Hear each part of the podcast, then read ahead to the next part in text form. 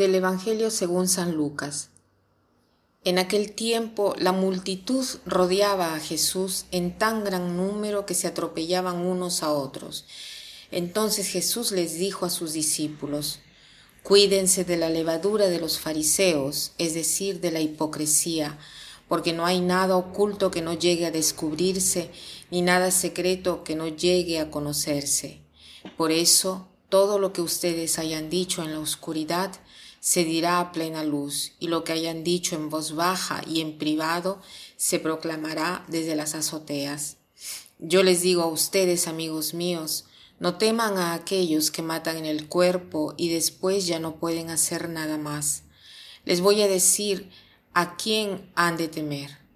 Teman a aquel que después de darles muerte los puede arrojar al lugar del castillo, del castigo. Se lo repito, a él sí tienen que temerlo.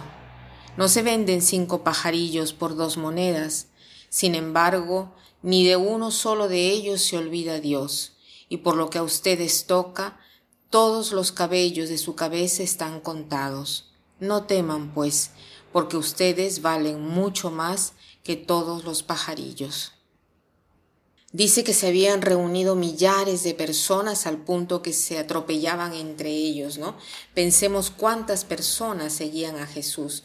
Pero Jesús comenzó a decir, en primer lugar, comenzó a hablarles a sus discípulos, no es que les habla a toda la gente, ¿no? Y les dice, tengan cuidado de la levadura de los fariseos, que es la hipocresía. ¿Por qué la llama la levadura? La levadura no se ve, pero se expande por todos lados.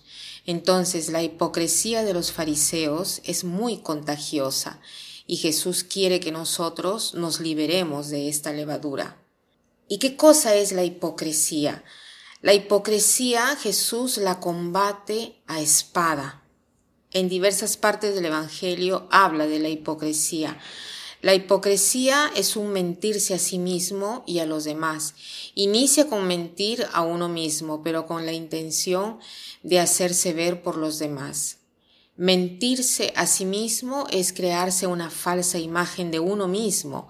Después ya estoy listo para ir donde los demás y hacerme ver, ponerme en evidencia, mostrarme por aquella que no soy o aquel que no soy. Mentirse a uno mismo es terrible porque con el pasar del tiempo no sabes quién eres, no te reconoces. Tienes un modo de obrar que no es tu persona con, con, con los demás, sino que es la imagen que te has creado con los demás. Entonces, la hipocresía es la falta de honestidad con uno mismo, ¿no? que lleva al individuo a ser deshonesto con los demás. Entonces hoy hagamos este propósito de ser verdaderos, de ser sinceros, de ser auténticos, porque sólo así podemos construir verdaderas relaciones, ser en primer lugar honestos con nosotros mismos. ¿Qué cosa quiere decir esto? Reconocer los propios límites, reconocer los propios errores, porque si no los reconocemos no cambiaremos jamás. La honestidad con uno mismo es el primer criterio para poder superar el propio límite y crecer, crecer y dar algo en este mundo. Después dice, no hay nada oculto que no llegue a descubrirse, ni nada secreto que no llegue a conocerse. Todo lo que ustedes hayan dicho en la oscuridad se dirá a plena luz. Preguntémonos entonces cuáles son las cosas que yo digo detrás, a espaldas, todo saldrá a la luz. Si estoy diciendo algo que no está errado, que está errado, o estoy diciendo algo contra mi hermano, y si sé que mi hermano está escuchando la conversación, continuaría a hablar de ese modo, tenemos que, que tener siempre presente esto. No hay nada oculto que no llegue a descubrirse, ni nada secreto que no llegue a conocerse. Todo lo que ustedes hayan dicho en la oscuridad se dirá a plena luz. Esforcémonos pues para que nuestro hablar sea limpio, que nuestro hablar sea honesto, que nuestro hablar respete al hermano, incluso a aquel que se ha equivocado. Hay modo y modo para hablar de los errores del otro. No siempre se necesita hablar de los errores de los demás. Es más, casi nunca se necesita hablar de los errores de los demás a los demás. Podemos sí hablar con la misma persona interesada.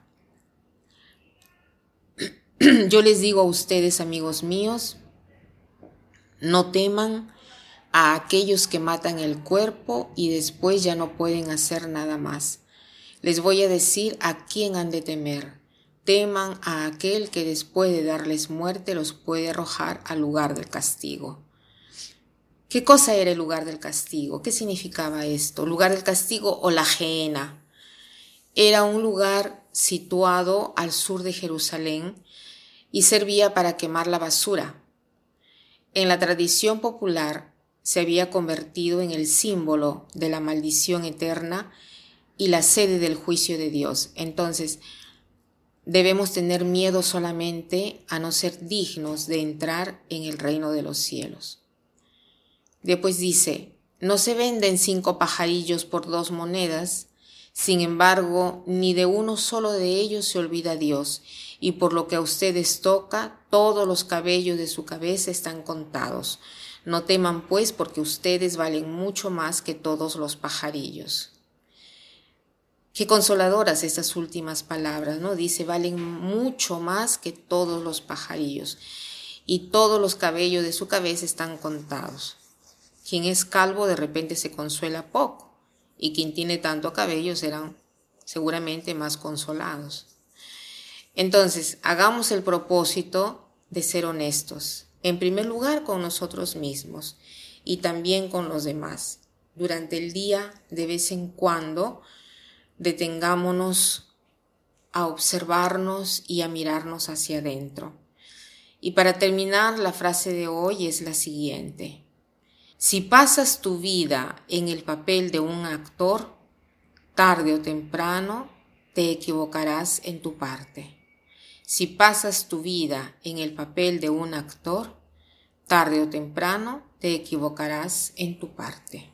Que pasen un buen día.